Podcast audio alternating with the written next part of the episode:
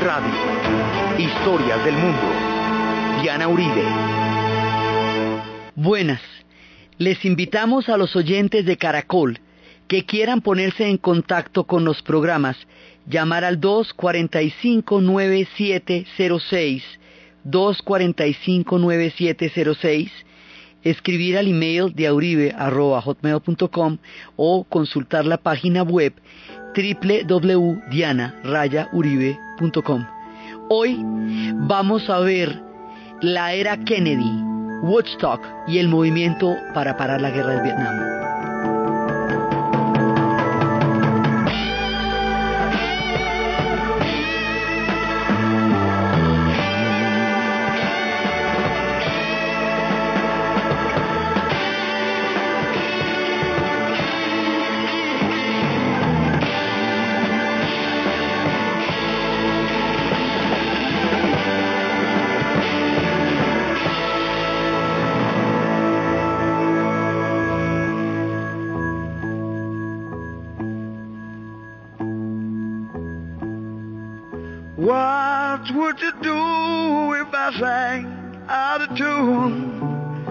Would you stand up and walk out on me? Lend me your ears and I'll sing you a song. I will try not to sing out of key. Yeah. Oh, baby, how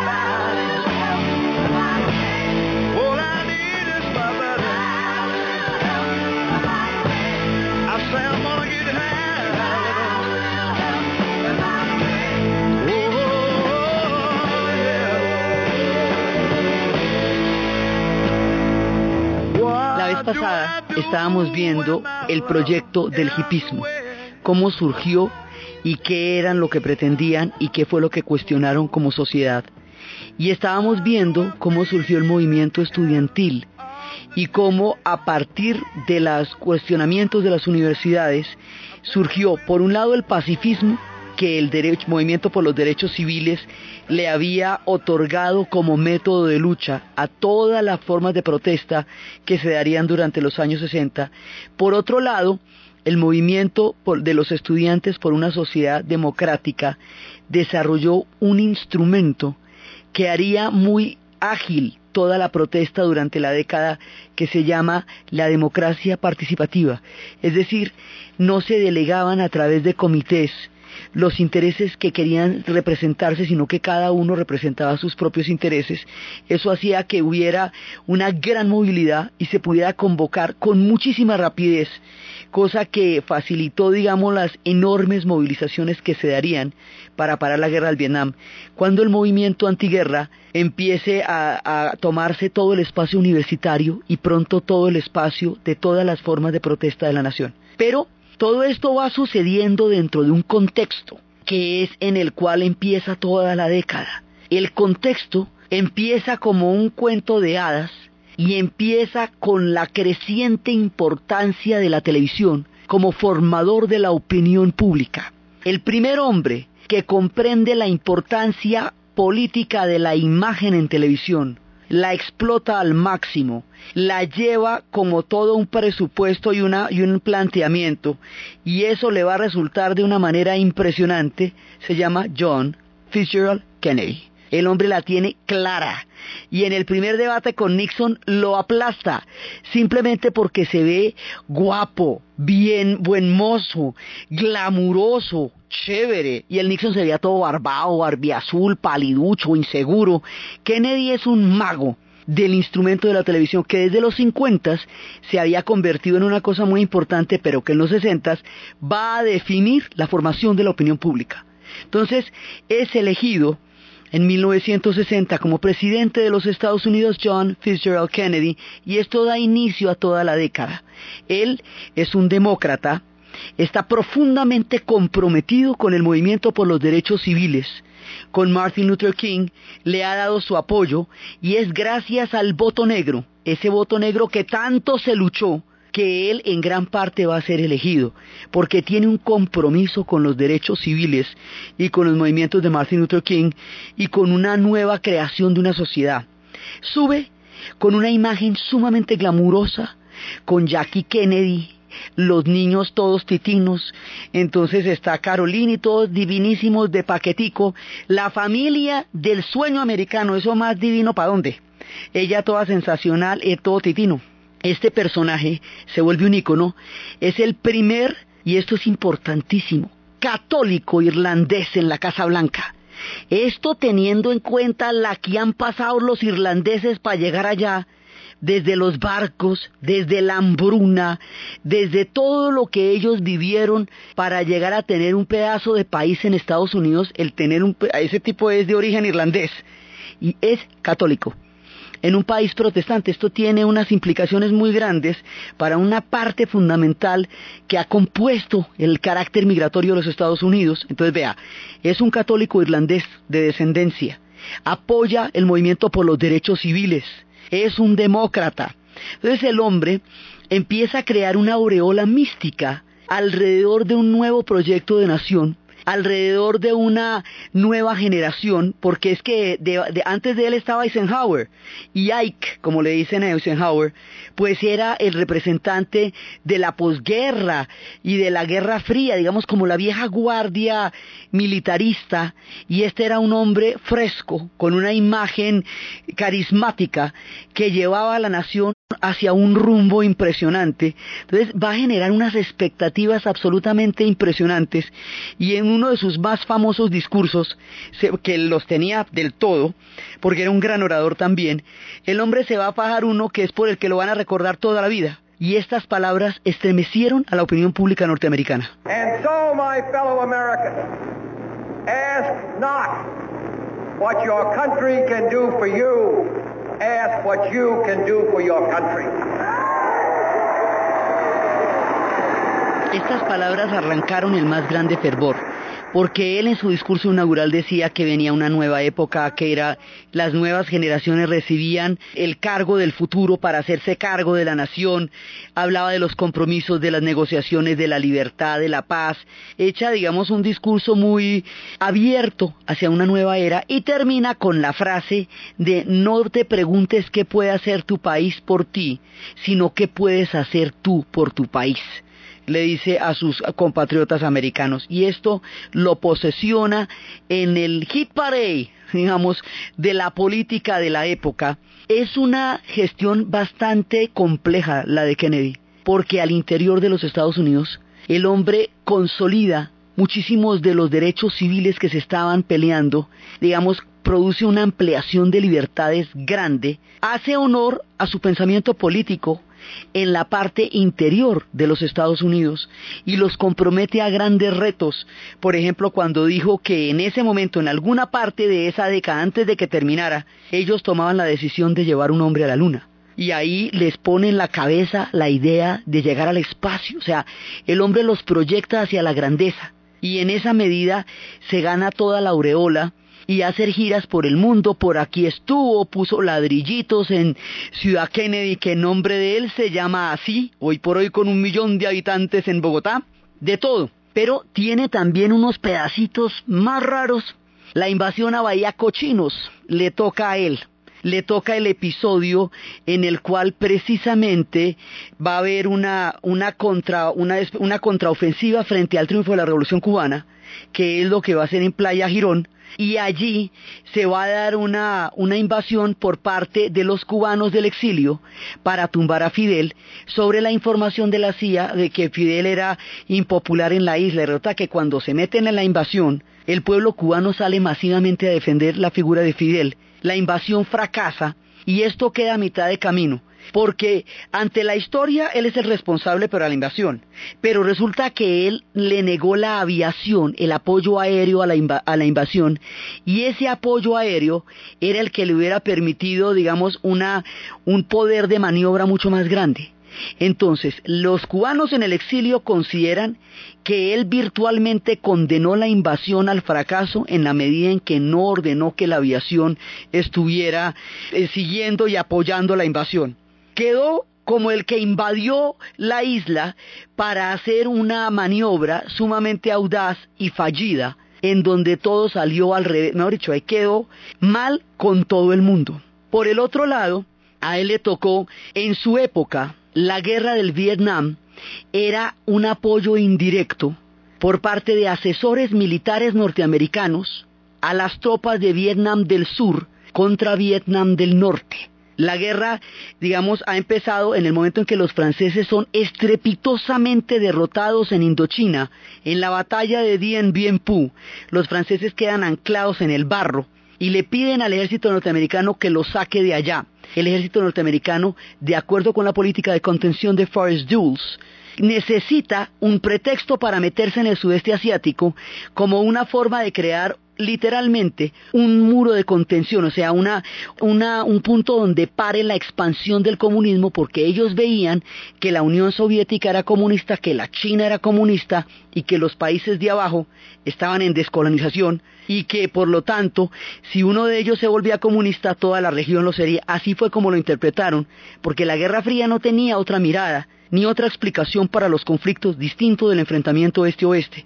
Mucho tiempo después, McNamara reconocería después hablando con los vietnamitas que ellos lo que menos estaban pensando era en el comunismo de la Guerra Fría, ellos estaban librando una lucha de liberación nacional que en la que han durado mil años, desde la época de los chinos, de los mongoles, de los franceses, de los japoneses, otra vez franceses y ahora le tocaba a los gringos.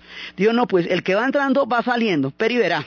Entonces, que eso tenía que ver con la historia del pueblo de Vietnam y no con toda la política del dominó, que creía que si un país se volvía comunista todos los demás lo serían. Así no eran las cosas en Vietnam, pero ¿a quiénes va a contar eso en la época de la Guerra Fría? Entonces resulta que esto lo empiezan en tiempos de Eisenhower y en esa época empiezan a mandar asesores militares, apoyan al gobierno de Diem, Vietnam quedó partida en una, eh, por el paralelo 17 en norte y sur, de acuerdo con los planes de posguerra y supuestamente para evitar una posible rebelión japonesa, pues las tropas japonesas no habían sido vencidas en batalla, cosa que no iba a pasar porque ellos no iban a contradecir al, al, emperador, pero ¿quién les explica esto? Tampoco estaba fácil de explicarles.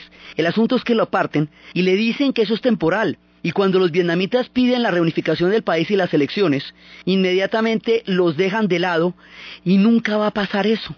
Entonces Vietnam, que habían dicho que era una línea temporal para fines estratégicos, se convierte realmente en una nación dividida por, un, por una división que no era de ellos, en la cual la parte norte es apoyada por la Unión Soviética y la parte sur es apoyada por los Estados Unidos eventualmente. Entonces van a intentar mejorar los niveles de vida de Vietnam, pero por la incomprensión tan profunda de su cultura, lo que hacen es complicarle la vida. Esto lo vimos profusamente en tiempos de la Guerra Fría, pero básicamente intentan modernizar y llevar la occidentalización a un pueblo ancestral, muy refinado pero no tecnológico, confusionista basado en el pasado.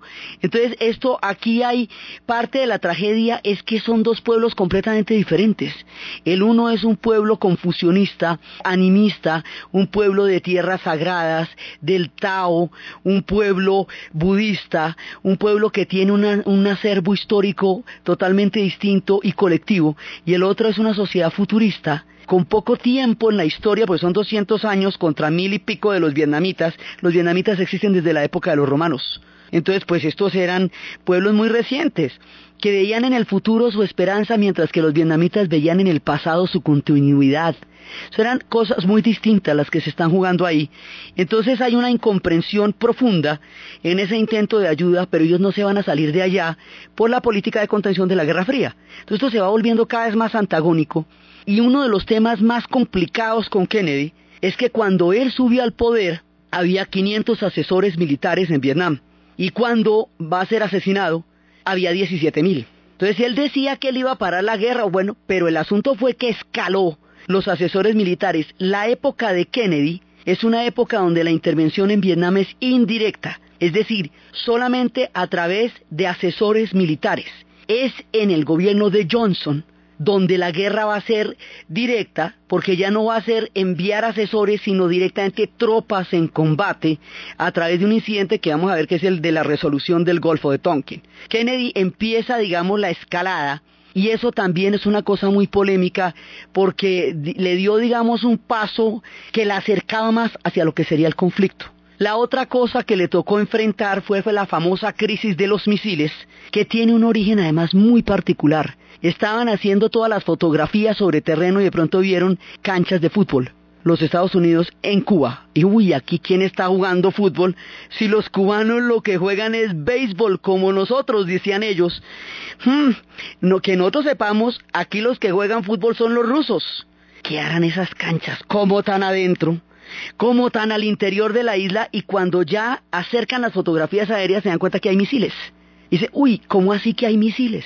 Misiles a 90 millas de Miami, esto no se va a poder era la respuesta, de acuerdo al toma y deque de la Guerra Fría, a los misiles que se habían emplazado en Turquía, que quedaban también derechito para la frontera con la Unión Soviética. Entonces, cuando ven los misiles, Kennedy dice, bueno, o me retiran esos misiles de ahí, o nos vamos para la guerra. Y esto fueron minutos en 1962 realmente. Hubo unos días en que estuvimos demencialmente cerca del estallido de una bomba atómica con el que tanto amenazaron al planeta durante 48 años, una de las ocasiones en que la cosa estuvo delicadísima fue la crisis de los misiles, y eso le tocó a Kennedy. Entonces hay un momento que dice, si donde los barcos avancen más, o sea, ustedes, mejor dicho, les vamos a dar y finalmente deciden apaciguar las cosas, Khrushchev retira los misiles y ahí es cuando se hace el tratado Khrushchev-Kennedy, por medio del cual la Unión Soviética se compromete a no tener misiles en Cuba y los Estados Unidos se compromete a no invadir la isla porque por la enmienda Platt ellos podían invadir la isla cuando lo consideraran necesario según condiciones habidas en tiempos de la guerra de independencia frente a España y el apoyo que Estados Unidos le dio a Cuba en el proceso. Entonces, esto revierte la enmienda Platt. Es el tratado Khrushchev-Kennedy, que es el resultado de la crisis de los misiles, esa también le tocó, a le tocó movidito siempre. Entonces, bueno, la familia Telerín, Camelot, Jackie, la gafa oscura, el yate, los Kennedy, esa dinastía en un país que no tiene reyes, pero era lo más parecido, sí, a la realeza gringa, era la dinastía de los Kennedy, todos divinos, todos titinos. Y este presidente, que tantas expectativas generaba, va a ser asesinado en Dallas y el asesinato del presidente Kennedy va a ser un golpe mortal para la nación por el nivel de expectativas tan alto que él tenía. Era que había logrado que la gente creyera en él profundamente, era digamos como la esperanza que representaba Kennedy, lo que va a ser tan dolorosamente golpeado por el asesinato en Dallas. Entonces, esto va, hasta hoy sigue el debate. La comisión Warren dice que no, que a él efectivamente lo mató Lee Harvey Oswald solito. En las noticias, NBC Noticias confirma la versión Warren. Oliver Stone después haría una película en la que combina diferentes sectores que estaban en contra de la política de Kennedy como posibles responsables de una conspiración. Sectores, por ejemplo, como los demócratas del sur, que siendo racistas profundamente arraigados en las ideas del racismo, ven en un demócrata como el presidente Kennedy un aliado incondicional del movimiento por los derechos civiles de las comunidades negras. Como por ejemplo los exiliados de la isla, la gente de Bahía Cochinos que se sintió que las dejaron solas en el momento de la operación, como por ejemplo Hoover, con el que los dos Kennedy tuvieron siempre unos problemas muy graves porque él los infiltraba por todos lados. Sí, o sea, hay varios sectores dentro de la misma política americana que no estaban de acuerdo con Kennedy, el que lo adoraba era el pueblo americano. Ese sí lo adoraba. Y era un tipo guapísimo y asociado a él está trágicamente la figura de Marilyn Monroe, también, ya en el último pedazo de su vida, este ícono absolutamente inmortal de los 50, este símbolo que luchó desesperadamente por ser tomada en serio como actriz, porque le dieran papeles de peso, que estuvo en el acto de estudio, pero que nunca logró que la sacaran del estereotipo de la rubia buenona, ella quería ser mucho más que eso y ella fue en la pantalla antes de llegar a ser en la vida personal y su vida personal va a ser complicadísima. Va a estar con Joe DiMaggio, que es el que hasta el final la va a acompañar, aunque se divorcien, va a estar con Arthur Miller y tuvo una fe con el presidente Kennedy y le cantó un cumpleaños que casi le cuesta el matrimonio de las así de los más sexys de la época ligada a él en tangencialmente esta mujer está en el último momento antes del suicidio que va a dar fin a uno de los símbolos más, a dar fin a ella como, como mujer y a empezar su leyenda, la leyenda de Norma Jean y de la, de la vela en el viento. Entonces resulta que Kennedy, cuando es asesinado, esto es un baldazo de agua fría sobre los norteamericanos que le habían apostado a él toda su fe en la nueva era de los Estados Unidos. Eso era lo que representaba él. Esa mezcla de glamour, imagen, televisión, política y apoyo a los movimientos de democratización al interior de la sociedad americana le dio la fuerza al mito y el asesinato rompe de una de un mortal golpe esa esperanza. Y un personaje con mucho menos carisma que él, que no era ni la mitad de bonito, ni la mitad de Titino, es al que le toca la parte más dura de la década, Lyndon B. Johnson. Entonces Johnson como vicepresidente sube al ser asesinado el presidente Kennedy. Todavía no sabemos si hubo conspiración o no. Eso no quedó claro en la historia. Sí, digamos, muchos rumores se tejen, pero frente a estos magnicidios, lo común es que nunca se sabe quién los hizo la final. Entonces, digamos, hay quienes dicen que no la hubo, hay quienes dicen que la hubo y de todas partes y de todos los sectores. Pero al tipo sí lo mataron, en el momento en que tenía mayor popularidad. Sube Johnson. Entonces Johnson, en el, el gobierno de Johnson pasan cosas más contradictorias todavía. Johnson va a ser un profundo reformador social. Él va a llevar el cumplimiento de los derechos civiles a un término de realidad él va a firmar los decretos. Él va a hacer una campaña gigantesca contra la pobreza. Él va a mejorar sustancialmente los niveles de vida del americano promedio. Es un tipo muy progresista en política interna y la historia no lo va a recordar por eso. La historia no lo va a recordar ni por las reformas sociales, ni por el, empleo, ni por el avance de las clases populares, ni por el apoyo que él adquirió frente a los Kennedy y que respeta como presidente al movimiento por los derechos civiles. La historia lo va a recordar dramática y terriblemente por el metidón de patas de la guerra del Vietnam porque es a él al que le toca la responsabilidad directa, ¿ve? Y así haya hecho maravillas, la historia lo recuerda es por eso. Entonces resulta que ya en la época de Johnson va a haber un incidente que tampoco se comprobó acerca de una de un ataque de unas embarcaciones vietnamitas a unos destroyers norteamericanos. Razón por la cual él de inmediato, cuando recibió la noticia del incidente, autorizó el envío de tropas a Vietnam. O sea, ya no de asesores militares. Un asesor militar es Buggy el aceitoso, el que le enseña a los otros a matar, ¿sí? Pero un soldado, pues es un marín que ya directamente se va a dar en combate.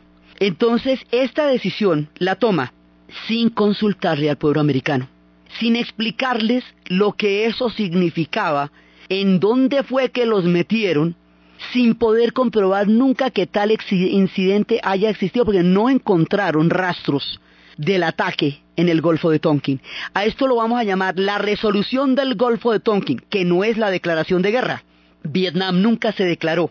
Por esa razón, todo el conflicto se podía cubrir periodísticamente de un lado al otro, porque cuando una guerra es declarada, inmediatamente pasa a ser dominio del ejército y el ejército se ocupa de autorizar o no la información.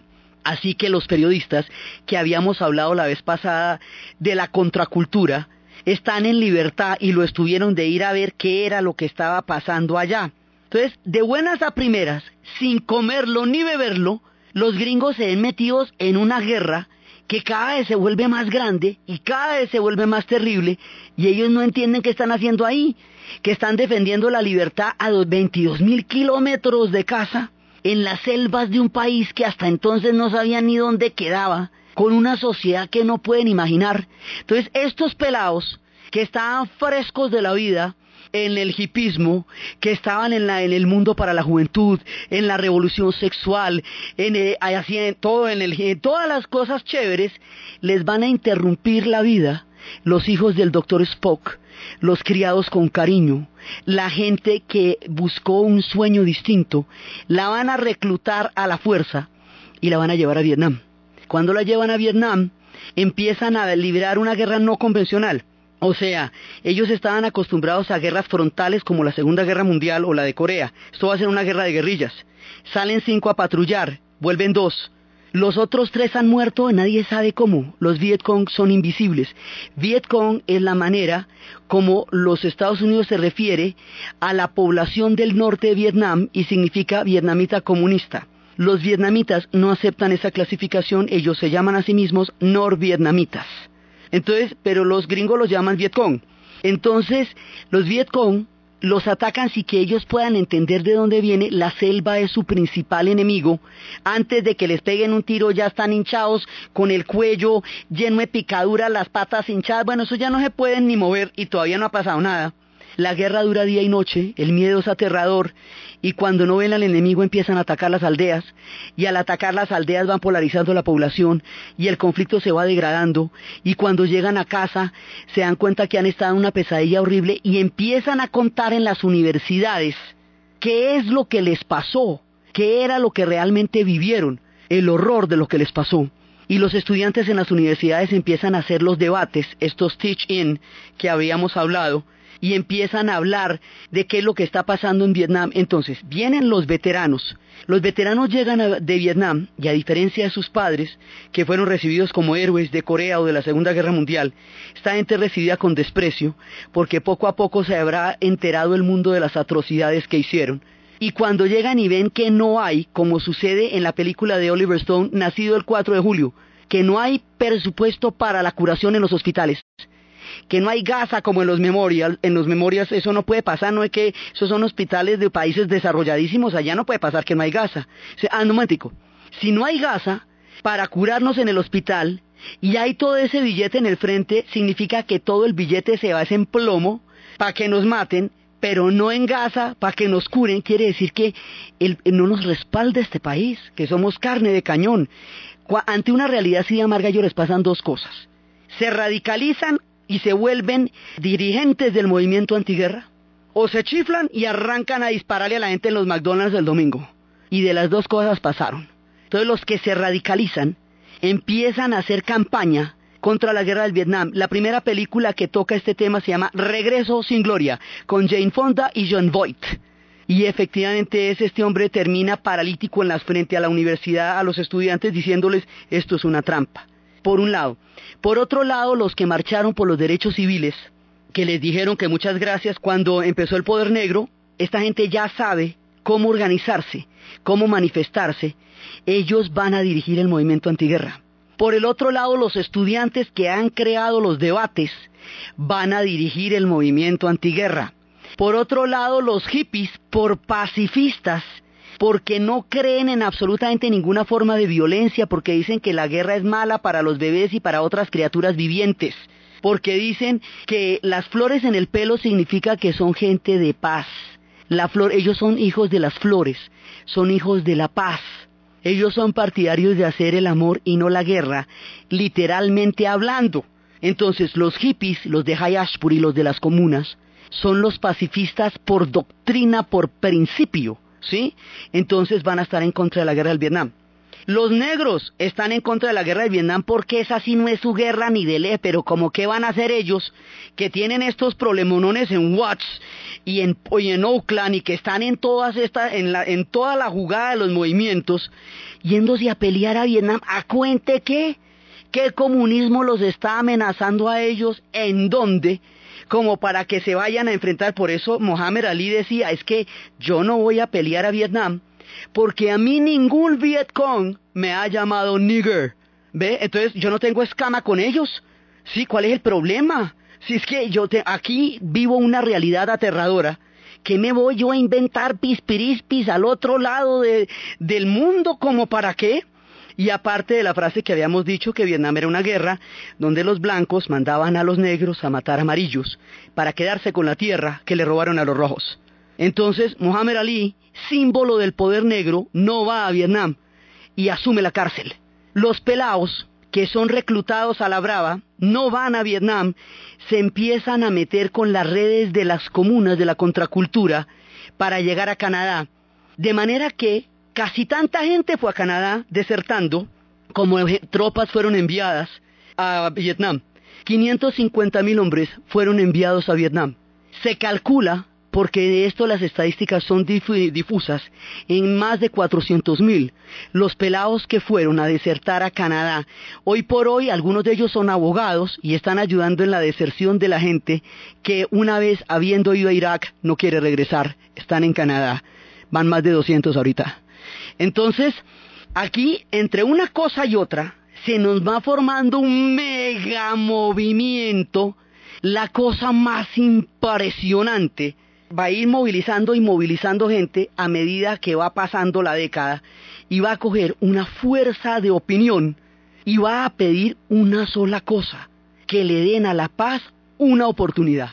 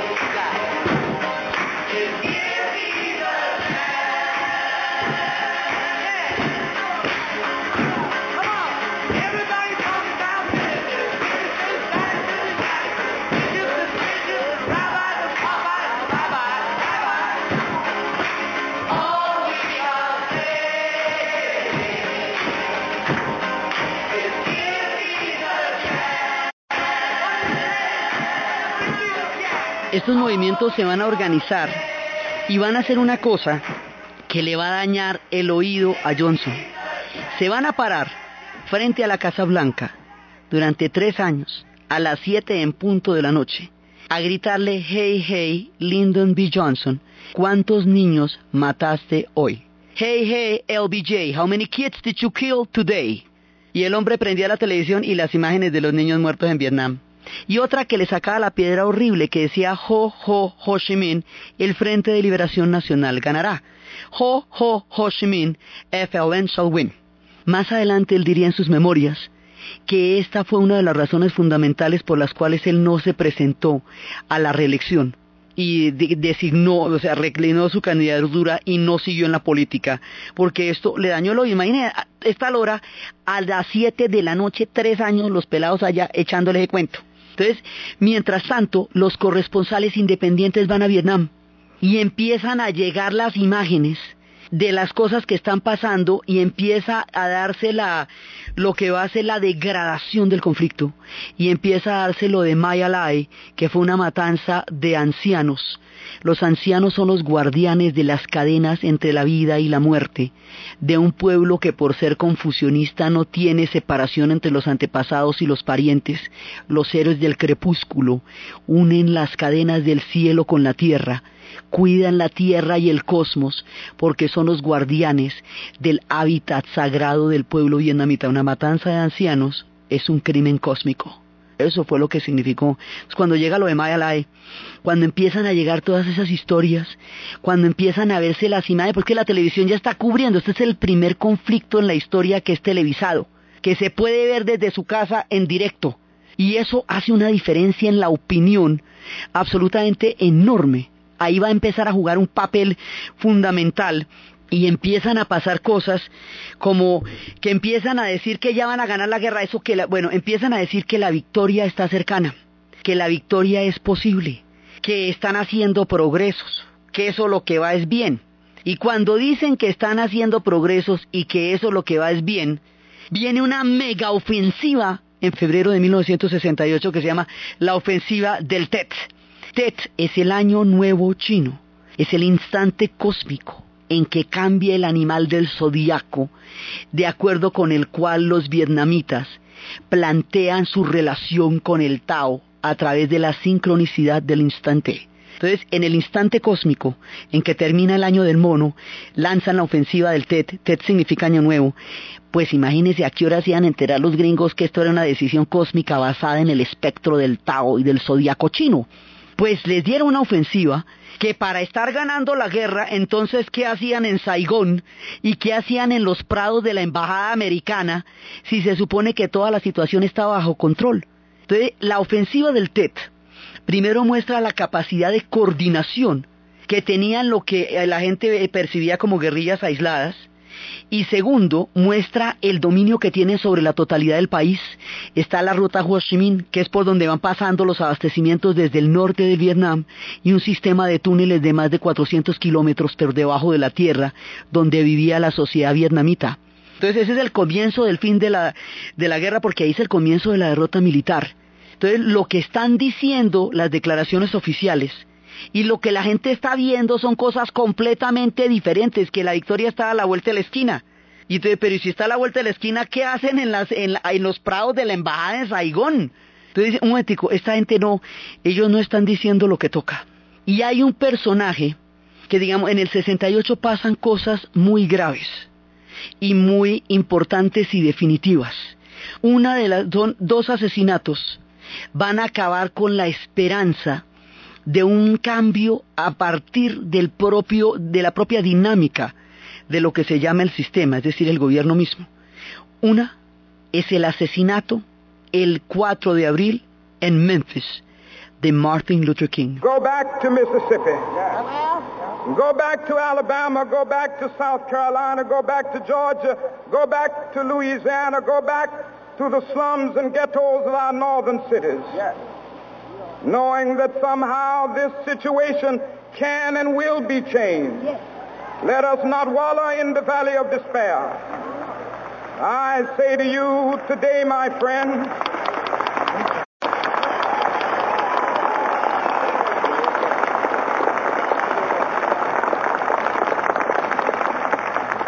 so even though we face the difficulties of today and tomorrow, I still have a dream.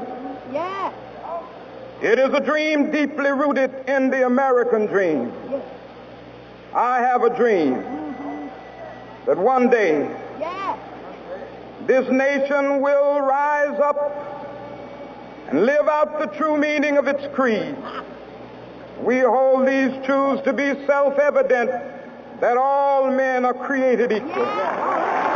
En el inmortal discurso en la parte en que dice que hay que volver a Georgia, hay que volver a Alabama, hay que volver a Tennessee y hacer posible ese sueño, ese sueño que él tiene, que está profundamente enraizado en el sueño americano, y es hacer posible aquella verdad que dice que en sí mismo es autoevidente que los hombres son y han nacido libres ante la ley, se cumpla para todas las poblaciones y para todas las razas y para todas las comunidades, para que finalmente puedan ser libres ante el Señor, libres por fin. Este personaje de la talla histórica que hemos visto es asesinado en Memphis y esto va a desatar la rabia más grande es tan grande la reacción al asesinato de Martin Luther King que eso quedó registrado en la historia como una insurrección de la raza negra. Es tan terrible, 100 ciudades instantáneamente entran en días y días y días de revueltas, de manifestaciones, de conflictos, de un estallido gigantesco de furia, porque es lo que dicen, vea, si matan a Martin Luther King, que es el más fresco de todos nosotros, el más pacifista, es que no quieren nada con ninguno de nosotros. Es que los Estados Unidos nos odian. Y esto es un grito de rabia, porque ya habían asesinado a Malcolm X, ¿no? Acuérdese. Y a toda la gente que se les fue en el movimiento por los derechos civiles, Viola Luz, Omega Evans, todo, eh, todo ese combo. Cuando matan a Martin Luther King, esto es mejor dicho, se paraliza la conciencia del mundo ante el asesinato. Tampoco sabemos todavía, de ninguno de estos se sabe al fin cuál fue, de dónde venía realmente la orden. Se sabe la bala, pero no la orden.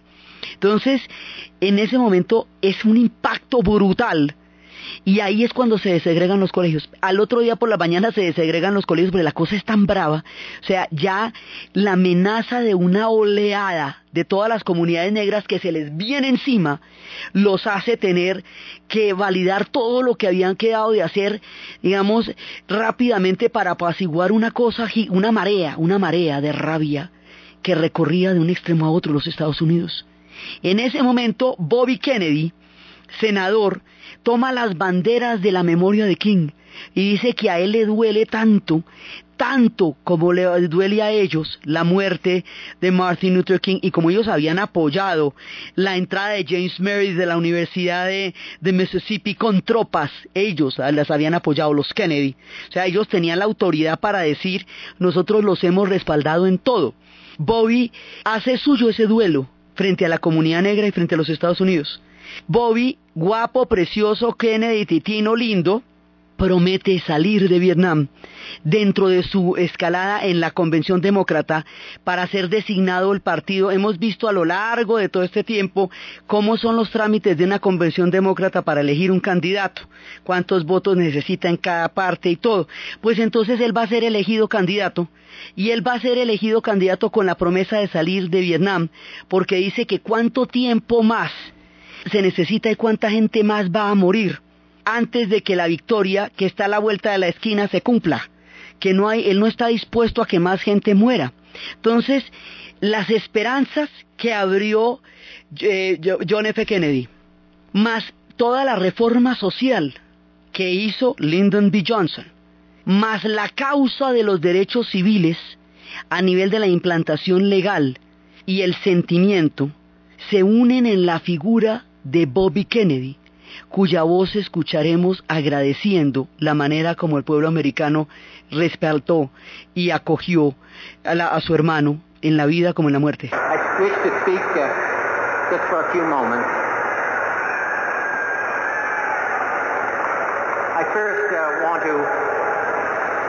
thank all of you, delegates to the Democratic National Convention, and the supporters of the Democratic Party, for all that you did for President John F. Kennedy. Con estas palabras, como un tributo, ahí en la Convención Demócrata a su hermano, él agradece el, el respaldo de su nación. Bobby Kennedy, que representa tantas cosas, Robert Kennedy, que aúna las esperanzas de todo el proceso de la década, que tiene tanto carisma como tenía su hermano, que había librado una lucha sin cuartel contra la figura de Hoffa y la digamos y toda la lo que eran en un momento dado las mafias sindicales en un en un momento dado de los Estados Unidos donde hubo una fusión entre una ala del sindicalismo y una parte de las mafias que eso no se puede generalizar pero pasó un pedacito. Él, se agarró con de ellos. Él también tenía un poco de enemigos que tampoco sabemos de dónde venían, y también era enemigo de Hoover, digamos, el continuar esa política tenía sectores eh, que estaban en contra, sectores bravos, fuerzas oscuras que llaman por acá, que estaban en contra. El asunto es que este personaje, que tiene todo ese aval político y que tiene toda la credibilidad de la contracultura, porque están puestas en él las esperanzas de que él sí saque a los Estados Unidos de la guerra del Vietnam. Los jóvenes van a votar por él porque lo representa, porque les dice cosas. El movimiento antiguerra lo respalda. Todo el mundo está con él. En plena convención demócrata, acuérdese que en junio ya se define el candidato.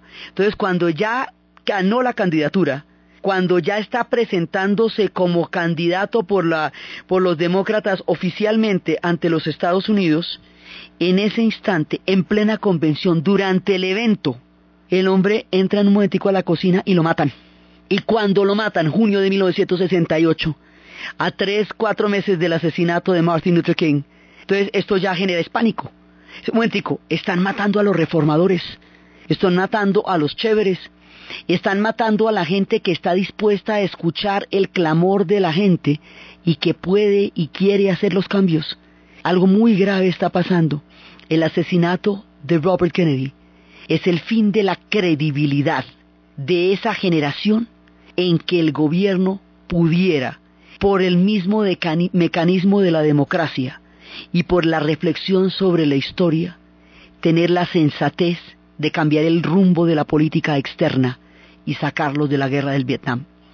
Entonces lo que dicen es, esto no se va a poder por la vía electoral, esto se tiene que hacer a través de movilizaciones y eso radicaliza de una manera irreversible el movimiento antiguerra, porque dicen esto lo vamos a caminar hasta que saquemos las tropas de Vietnam a punta de marchas. Eso va a ser, digamos, de aquí en adelante se vuelve una conciencia gigantesca y la muerte de Bobby Kennedy significa el fin aunado de todas estas esperanzas y del vínculo que podía tener la política para ganarse a esa nueva generación que estaba expresándose en ese momento en las universidades y en todas partes. Fue muy grave el asesinato de Bobby Kennedy. Entonces, en ese contexto, en todo el furor de la década, va a haber un año más tarde un movimiento, un concierto en, la, en toda la, lo que hemos visto en la amalgama entre la música, la política, la movilización, va a haber un concierto que es una declaración. Más que un concierto, es un manifiesto. Por eso es irrepetible. El proyecto hippie nos dice que si es posible que ellos vivan en paz y amor, tienen que podérselo demostrar al mundo. Y la manera de demostrárselo al mundo es haciendo un concierto de tres días donde vivan en amor y paz. Ese concierto se llamaría el Festival de Woodstock. Y la mayoría de las canciones que los músicos más rutilantes de una de las épocas más brillantes en la historia de la música moderna van a cantar allá son canciones antiguerra. Y una de las canciones antiguerra que se volvería emblemática la canta Joe Fish y le, se llama Siento que me fuera a morir como un trapo. feel like I'm fixing to die right.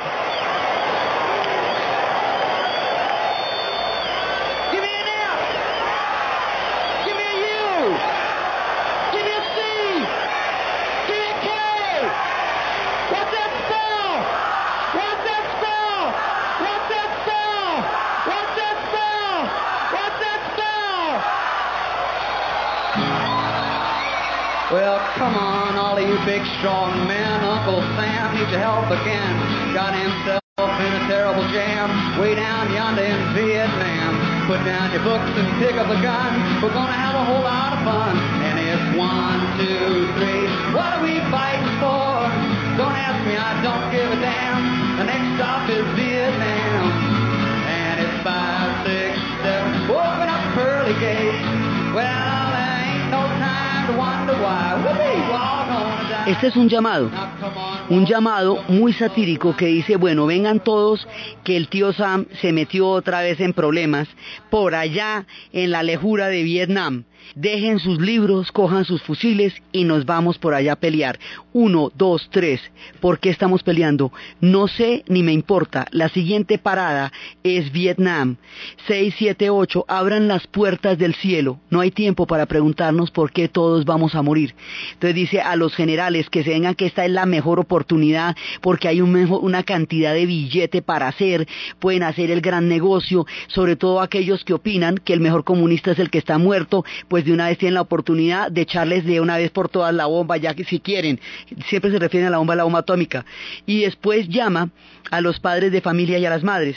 Y les dice, padres y madres de familia, apúrense, manden sus hijos a Vietnam para ser los primeros en el barrio de en recibirlos de vuelta en un ataúd blanco es una canción brutal, porque además los ataúdes blancos son los que van a radicalizar el movimiento porque empieza a llegar la gente muerta a las casas, los ataúdes, con las banderas y un poco de historias de gente que nunca regresó. Entonces dice que tengan el honor de ser los primeros en tener a su hijo de vuelta en un ataúd blanco, uno, dos, tres, ¿por qué estamos peleando? No sé ni me importa. Queda claro que para nadie era ninguna, ninguna razón para estar peleando en Vietnam. Esa canción se va a volver el símbolo y va a ser uno de los recuerdos más fuertes de Woodstock. La historia de este festival, el, cómo continúa el movimiento antiguerra hasta sacar las tropas del Vietnam, la Convención Demócrata de Chicago, la música que va narrando, el rock como cronista, el tiempo de Nixon y la continuación de este periodo tan turbulento y definitivo de la historia de los Estados Unidos es lo que vamos a ver en el siguiente programa.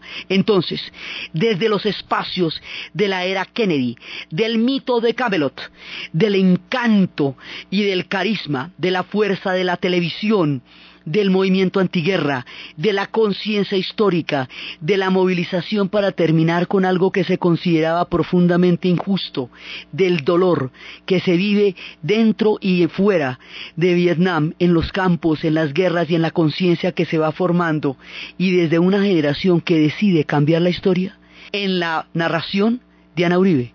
En la producción, Ernesto Díaz. Y para ustedes, feliz fin de semana.